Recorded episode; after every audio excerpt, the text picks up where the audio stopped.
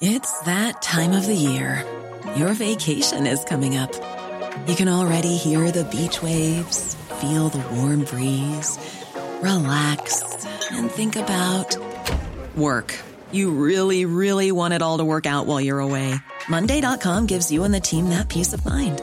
When all work is on one platform and everyone's in sync, things just flow wherever you are. Tap the banner to go to Monday.com.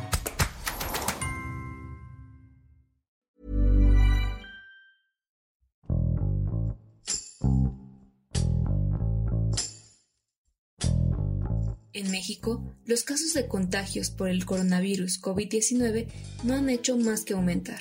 Jalisco, el tercer estado con más casos de contagio registrados en el país, ha actuado y tomado las prevenciones necesarias incluso más rápido que el gobierno federal. A pesar de eso, ha sufrido por falta de recursos, igual que en muchos hospitales del país, así como casos de agresión al personal médico. Isaura López, reportera del Occidental, habla sobre la manera en que las medidas del gobierno han ayudado o afectado al Estado. Con Hiroshi Takahashi, esto es Profundo. En Jalisco, la Secretaría de Salud confirmó el segundo deceso en esa entidad. Los gobiernos estatales continúan dándole seguimiento a las acciones anunciadas para contener el virus. En Jalisco, el gobernador Enrique Alfaro informó que se ampliará hasta el domingo el periodo de aislamiento social de cinco días, el cual terminaba este miércoles. El gobernador dijo que las medidas adoptadas por Jalisco han permitido contener los casos de contagios por COVID-19 en comparación con otros estados. Vamos a hacer una valoración que nos permita ajustar la estrategia a partir de nueva información generada por la aplicación de pruebas masivas a los jaliscienses.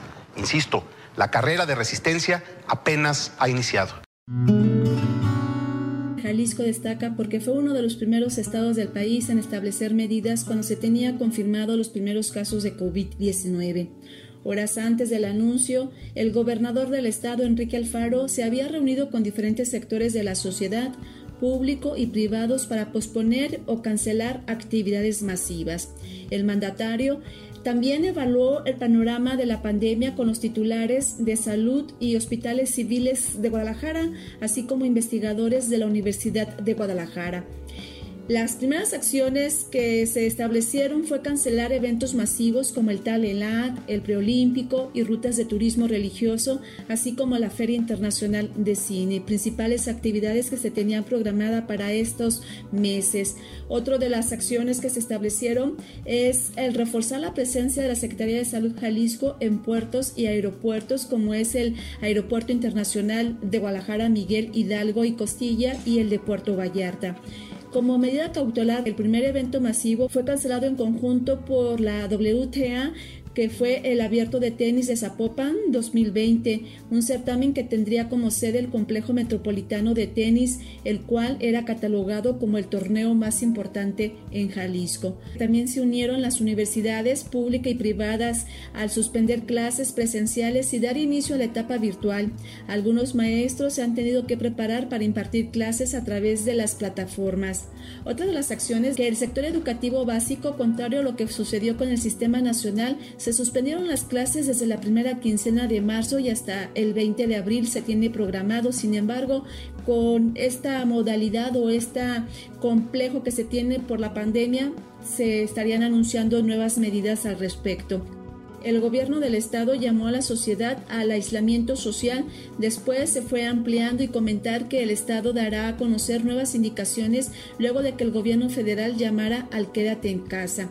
Con esas acciones establecidas, de acuerdo a las autoridades, se ha mencionado que se ha contenido la, la, enfermedad aquí en el estado de Jalisco, sin embargo, pues no hay que cantar victoria por el fenómeno pandémico que se está viviendo en otros países. La sociedad ha seguido las indicaciones del las calles se ven desoladas, los bares, restaurantes, los cines y demás se ven solos. También que el gobierno del estado ha establecido medidas como un plan de emergente para la protección de empleo y al ingreso de las personas, también la cuestión económica. Pues es un panorama de lo que se ha establecido principalmente aquí en el estado de Jalisco con relación a la pandemia COVID-19. Y bueno, hablando de esta pandemia precisamente por el coronavirus en Jalisco, el gobernador Enrique Alfaro anunció que realizarán pruebas rápidas rápidas para detectar casos de COVID-19. Explicó que en estos momentos tienen listas 5.000 pruebas, pero su meta es contar con 20.000. Con relación a las pruebas, comentar que a mediados de febrero había 200 pruebas en el estado de Jalisco para detectar casos COVID-19. Para finales de marzo, el gobierno de Jalisco aseguraba que había 5.000 pruebas PCR en el Laboratorio Estatal de Salud Pública y la meta era llegar a 20.000 pruebas también de este tipo de PCR. Otro de los puntos esenciales para el estado de Jalisco y que se había anunciado con bombo y platillo era tener 20.000 pruebas rápidas para detectar los casos de COVID-19, principalmente en aquellos casos sospechosos o por contacto o quien tuviera síntomas de la enfermedad, además de que se habían establecido tres grupos esenciales para aplicar estas pruebas rápidas. Esto lo habían anunciado el secretario de Salud, Fernando Petersen Aranguren, y la coordinadora general estratégica de desarrollo social, Ana Bárbara Casillas, cuando mencionaron el protocolo de pruebas rápidas donde se establecieron estos tres grupos que te comento. Sin embargo, ese mismo día del anuncio, el gobernador Enrique Alfaro también informaba de la cancelación por parte de la empresa ISA Farmacéutica para la compra de las 20.000 pruebas rápidas que se habían establecido en el contrato de compra por adjudicación directa por un monto de alrededor de 20 millones de pesos. Aunque el gobernador de Jalisco, Enrique Alfaro, nos adelantó el martes que sería a partir de hoy cuando estarían disponibles las pruebas rápidas masivas del COVID-19 para aplicarlas en su estado, esto no ha sido posible, pues el gobernador denuncia que por alguna extraña razón las retuvieron en la aduana. La empresa, de acuerdo al mandatario, solo informó que no había entregado las pruebas como se había comprometido. La compra fue cancelada y a la fecha no se ha informado al respecto, solo de que se está buscando a otros proveedores y laboratorios para comprar las pruebas rápidas que cumplan con los altos estándares de calidad y confiabilidad, es lo que han establecido las autoridades del estado de Jalisco. Y también se menciona que buscan que tengan el aval de una agencia internacional como es la FDA o la EMA, la Agencia Europea de Medicamentos. Con estas pruebas rápidas, el estado de Jalisco tenía programado aplicar 600 al día tanto en la zona metropolitana de Guadalajara, que comprende alrededor de seis municipios, así como en el interior del estado. Sin embargo, hasta el momento, esta estrategia estatal que se tenía anunciada, pues no se ha realizado por motivo de que no se tienen estas pruebas y está en la búsqueda de la misma. A la fecha no se ha mencionado si se tendrá una cancelación definitiva con esta empresa ISA farmacéutica o qué pasará porque en sí esta empresa tiene desde el año pasado pues una adjudicación, una licitación con, el gobierno del estado. Las pruebas que se aplican son de PCR actualmente por el Laboratorio Estatal de Salud Pública y las pruebas rápidas pues mencionan que no sustituyen a las pruebas PCR sino que se realizarán de forma masiva para detectar a tiempo a las personas con la enfermedad de COVID-19.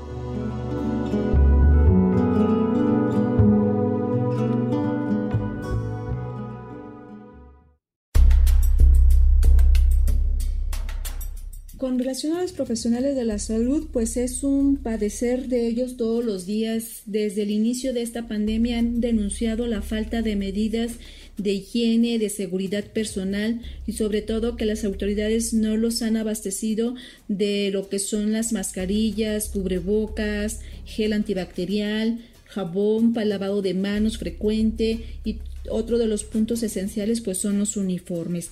Pero también comentarte que aquí en el estado de Jalisco se ha dado una afectación muy grave, muy lamentable, principalmente para el personal de enfermería. Repugnante. Choferes de camiones no están dejando a, las, eh, a los trabajadores de salud, sobre todo enfermeras, subirse al transporte por, comillas, temor a que los contagien de, COVID. Comentar que la semana pasada pues varias enfermeras se vieron afectadas al momento de acudir a su trabajo. Acudían con su vestimenta cotidiana, que es su uniforme de enfermería.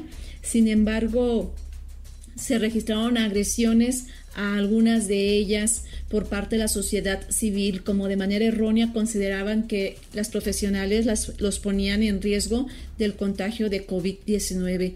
Algunas de las acciones que se presentaron, por ejemplo, fue de que mm, a, a una de ellas, al subirse al camión, las personas se alejaban o no la dejaban subir A otra enfermera le pidieron bajar de la unidad y por ese motivo comenzó el personal a ser agredido. Además, una más, pues muy triste comentarte que le arrojaron agua con cloro sus propios vecinos. Ante esta afectación o este, ante este daño directo al personal de enfermería, la Comisión Interinstitucional de Enfermeras del Estado de Jalisco, que conforma 27 instituciones públicas y privadas y universidades del Estado, hizo un llamado al gobierno del Estado a la protección, a la seguridad del personal de enfermería. Pero también otra de las acciones que está pidiendo a todas las instituciones y que de hecho emitió un oficio con atención a los directores de las 13 regiones sanitarias de hospitales regionales de primer contacto, hospitales metropolitanos, unidades de atención especializada en obstetricia y neonatal, al Hospital Materno Infantil e institutos del organismo público centralizado Servicios de Salud y pidiéndole a las jefas de enfermería de cada unidad que las enfermeras y los enfermeros acudan a sus lugares de trabajo con vestimenta civil y que al llegar a su jornada también utilicen, utilicen el uniforme y de igual forma que al salir y regresar a casa lo hagan con su propia ropa habitual. Esto con la finalidad de evitar agresiones en el transporte público en la calle, como lamentablemente ocurrió en días pasados. Estas son algunas de las acciones o, o problemas que han enfrentado el personal de salud de las diferentes instituciones, tanto públicas como del ámbito federal. La mayor problemática para ellos es la falta de, de, insumos personales para su protección. Y también los hospitales, pues algunos también se ven desolados. Únicamente se le está pidiendo que vaya el paciente y que vaya con un familiar, sobre todo aquellas personas de la tercera edad, es lo que se pide y también se observa pues algunos anuncios pegados en las paredes o en las puertas de los hospitales. Bueno, la realidad es que lo que estamos haciendo es responder al llamado de la Organización Mundial de la Salud. No estamos inventando nosotros una ruta, lo que estamos haciendo es atender las recomendaciones. Respecto a cómo cubrimos los hospitales, los centros de salud, las unidades de salud de las diferentes dependencias, tanto públicas como del ámbito federal o privado, por lo general en la pandemia de AH1N1, en el cual estuve también pues de manera directa cubriendo, acudiendo a las diferentes a los diferentes espacios, entrevistando a los usuarios, viendo las reacciones que tenían, no solamente yendo al hospital, sino también yendo a sus casas para ver efectivamente cómo están ellos pasando su enfermedad. En ese caso te digo que fue H1N1 y las medidas de protección que tomamos pues fue de manera directa el cubrirte nariz y boca con las mascarillas, las mascarillas esenciales que se venden en las farmacias. Otro de los puntos que, que llegamos a, a tomar es un distanciamiento hacia las personas, pero en lo particular no suelo tomar ese distanciamiento por motivo de que, pues el sentido humano, ¿no? Y ves el rostro, ves la sensibilidad, ves, ves otro mundo cuando sucede este tipo de, de casos, en lo particular que cubro de manera directa los hospitales o el sector salud, es muy sensible, hay una sensibilidad.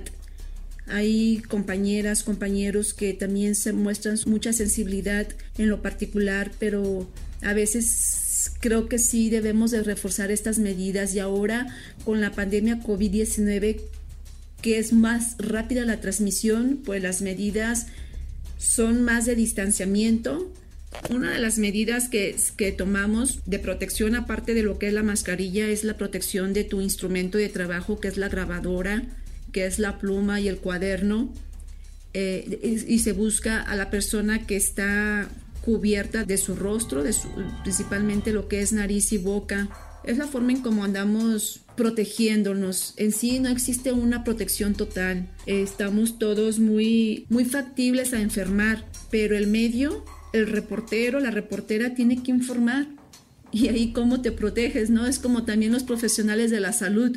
Quizás sí se protejan, se cubran completamente, pero existe el riesgo aquí o allá, pero existe un riesgo total y la información no tiene que parar necesitamos saber en dónde estamos parados para poder actuar a tiempo. Es una decisión que tomamos en Jalisco porque evidentemente esta visión, este criterio no lo comparte el gobierno de México por alguna razón.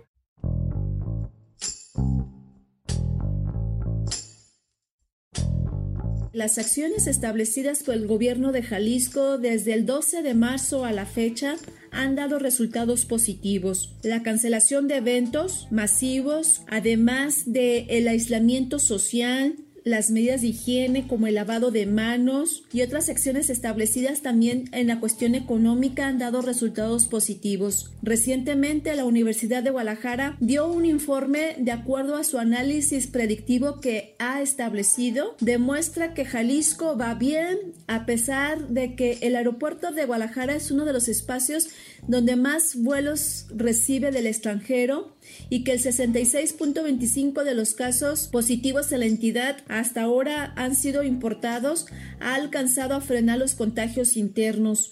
Uno de cada tres contagios ha sido local. En este sentido, el rector de la UDG, Ricardo Villanueva, informó que relajar las medidas podría traer consecuencias mayores y se aceleraría el incremento de casos por lo que se podría llegar a 95 mil casos positivos y rebasar drásticamente la capacidad hospitalaria. De ahí que hizo el llamado a los jaliscienses a mantener estas medidas y sobre todo continuar con el aislamiento social esto estaría ayudando a fortalecer también los sistemas hospitalarios y sobre todo otro de los puntos que se pide es eliminar los mensajes de que en Jalisco no pasa nada, cuando en Jalisco sí pasa y ha actuado más rápido que el gobierno federal y que otros estados.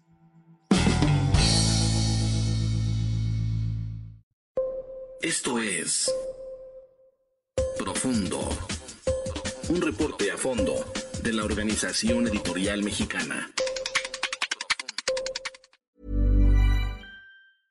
Hey, folks, I'm Mark Marin from the WTF Podcast, and this episode is brought to you by Kleenex Ultra Soft Tissues your ally to help tackle your allergy symptoms this season. I love the change of seasons, but nobody loves pollen and all those other things floating in the air that make you sneeze during this nice weather. Kleenex Ultra Soft tissues are hypoallergenic and allergist approved. So fight back against watery eyes and runny noses without worrying about irritating your skin. For this allergy season, grab Kleenex and face allergies head on.